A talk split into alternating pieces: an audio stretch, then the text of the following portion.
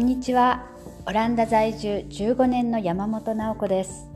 このポッドキャストではオランダの教育や子どもの生活についてお伝えしています。今日のテーマは誕生会。オランダでは誕生日がすごく重要でえー、子供だけじゃなくて大人も誕生会をやってて私は日本から来た当初結構誕生会が重要なのに驚かされた記憶があります。え、っとですね大人も家族や友人を含めて大体ざっと2 3 0人集まるパーティーなんていうのはざらにあります。でケーキとコーヒーだけとかあのビールとナッツだけとか食べ物が簡単なことが多いんで、まあ、準備はそんなにいらないんですけれどもそれでも2 3 0人来ると結構大変ではありますよね。で、えー、もっと大変なのが子どもの誕生会です。これはね本当にもう一大イベントですね。で子供の場合1回だけじゃなくてですね結構何回も誕生会を祝うんですね。でうちの場合は子供が小さい時は4回誕生会をしていました。誕生会その1は幼稚園とか小学校での誕生会。で誕生会その2っていうのは家族親戚とかご近所さんを集めた誕生会。で家族、えー、誕生会その3っていうのは、えー、学校の仲良しの子供を集めた誕生会。でうちの場合さらに誕生会その4っていうのがあって日本人のお友達との誕生会っていうのがありました、まあ、このその4っていうのは特別ですけど大抵オランダ人の家庭でも誕生会その1から3まではあると思いますね。でまずは、えー、この中でですね小学校での誕生会っていうのをちょっとご紹介したいと思いますが、え、これクラスで先生やクラスメートに祝ってもらう誕生会なんですけどもその際にはあのトラクターチといってクラスのみんな30人ぐらいいるんですけどクラスのみんなに振る舞うケーキとかお菓子とかあるいはちょっとした文房具とかを持って投稿します。え、こっちはですねお誕生日の本人がみんなに何かを振る舞うという習慣があるので、まあ、そそのお誕生日本人が持っていくんですね。このトラクターチはなるべくヘルシーなお菓子をっていうふうに言われているんですけども例えば、えー、みんなに1個ずつ配れるカップケーキですとかあとポップコーンをですね一つ一つ、えー、一つ一つの紙コップに入れてちょっときれいにラッピングしたりとかするんですけどそんなにあの、まあ、シンプルではあるんだけれどもこれも30人分となると結構大変で、まあ、前日夜にですね結構遅くまでかかって準備することもあります。で、えっと、クラスでは何誕生会って何やるのかっていうと、えー、息子の小学校ではですね低学年の間だけ親も誕生会見学できたんで、えー、その時の様子をお伝えすると、えー、クラスのホームルームの時間に教室に椅子を丸く並べてみんな座ってます。で真ん中の真ん中に小さいテーブルを据えてその上にあの偽物偽物のケーキが乗ってるんですね。でその偽のケーキの上に、えー、花火がさしてあります。ちっちゃい花火。でお誕生日の子供だけ、えー、ちょっと特別なその先生の椅子に座ってちょっと高いところに座ってて紙で作った王冠を頭にかぶっています。もう誕生日の子はですねこの日はキングなんですね。それで、えー、5枚ぐらいのカードがあのみんなの真ん中に、えー、床にですね伏せて置いてあって、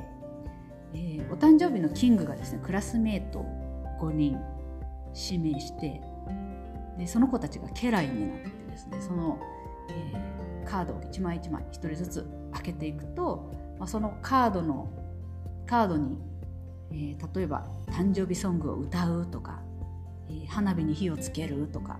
えー、あと王様謁見みたいなのが書いてあってそれに沿ってみんなで歌を歌ったりとかですねその王様謁見っていうのはキングに一人一人握手して回るっていうのとかやるんですね。で、えー、最後にお誕生会の最後にはあのお誕生日の本人がみんなにケーキやお菓子を振る舞うんですけれども、まあ、王様は手を動かさずにまた家来を2人ぐらい指名して彼らに配らせるんですね。でこの役目を仰せつかるっていうのはもう子供にとってすごい名誉らしくてもう前日からですね僕を指名してくれよってお友達に頼頼んでる子もいますね。これがまあ学校の誕生会でまあものの15分から20分ぐらいで終わるんですけども、まあ、簡単な誕生会。でお誕生日その2はですね仲のいい友達を招いて家で開くパーティーですね。で招待する友達は平均的にまあ6人から8人ぐらいかなっていうところなんですがうちもですね毎回このぐらい招待して自分の子供を入れてだいたい8人から10人になるといったところですねうちの場合男子なんで小学生の暴れん坊男子が10人ぐらい集まるとなると結構親がですね気合が必要でもう事故なくその日を終えられますようにって朝から祈っちゃう感じですね。でまあ世界一子供が幸せな国だけあって子供の誕生会は結構凝ってるんですね。特にあの子供があの小学校の低学年ぐらいだとテーマを決めて手作り誕生会みたいなのも多いです。例えばうちの息子が6歳ぐらいの時は「スター・ウォーズ誕生会」っていうのを開きました家をですねちょっと宇宙っぽくあのメタリックに飾り付けたり食べ物もですねちょっと異様だそうだっていうあの緑のソーダ作ったりとかちょっとあのケーキとかもですね「あのスター・ウォーズ」の絵柄が描いてあったりとかあと惑星の形のピニャータっていうあのくす玉みたいなのを作って中におやつを入れてみんなでその惑星を棒で叩いて壊すっていうのもやりました。であの最後はあの細長い風船でライトセーバーってあの剣みたいのを作ってみんなであの家の外の広場に出て最後チャンバラごっこみたいのであの締めましたね。あとお友達の誕生会では例えばあの海賊をテーマにしたのもありました。で、みんなでまず顔にフェイスペインティングをして海賊っぽくなってそれであの事前にですね親が公園に隠してある隠した宝を探し探させたりとかですねアスレチックで体を動かすゲームをしたりっていうのをやってました。あとスマーフパーティーっていうのもあってあの漫画のスマーフですね。みんなあのスマーフみたいにあの水色の顔で帰ってきましたね。あとあの家にプロのピエロを呼んできて手品してもらったりあと風船芸見せてもらったり。で家ででもあの誕生会やるって結構大変なので外の施設で誕生会サービスを利用するケースも多いですねで例えばあのインドアの遊技場とかトランポリンセンターとか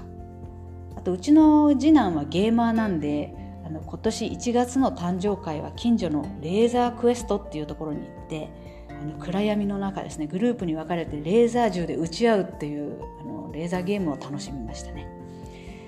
でこういうところはあの1人大体10ユーロから18ユーロ、まあ、1200円から2000円ちょいぐらいの料金がかかるんですけども、まあ、途中で休憩のアイスクリーム出してくれたりとかお昼ご飯か夜ご飯としてフライドポテトとかなんかスナックを用意してくれたりするんですね。で親が準備することが少ないんでお金はかかるけど家でやるよりは随分楽ですね。他にはまあ例えばチョコレート工場でみんなでチョコレートを作るワークショップに参加したりとかスケートボード教室に行ってみんなでレッスンを受けたりっていうようなパーティーもありますね。あとあのプールに行ってみんなで泳ぐっていうのもかなり人気ですね。でもこれは溺れちゃったりすると大変なんで私は絶対やりたくないですね。まあこんな風にあの結構子どもの誕生会はいろいろ大変なんですけどもまあ、こういう誕生会っていうのは子どもが小学生の間だけです。で中学校に入るともうあのお誕生日は友達23人と映画を見に行ったりマクドナルドで食事したりとかいうことになります。でもその場合もあの誕生日の本人が振る舞うことになってるんですね。まあ、プレゼントはもらえるんですけども。まあ、学校のお誕生会それからクラスの仲良しのお誕生会と来てさらにお誕生会その3っていうのがあるんですけどもそれは家族親戚ご近所さんとか、まあ、大人が集まる誕生会ですねこれもうちの場合軽く20人ぐらいになっちゃって結構大変なんですけども、まあ、これはまあ、子供が中学生になってももうずっと祝うものですね。で子供の誕生会ってまあこうして結構大変ではあるんですけれどもやっぱり一年一年振り返るといい思い出として残っているなと思います。まあ、皆さんも大変なこともあると思うんですけども、まあ、こういう時期はもう二度と戻らないと思って是非楽しみながら頑張ってみてください。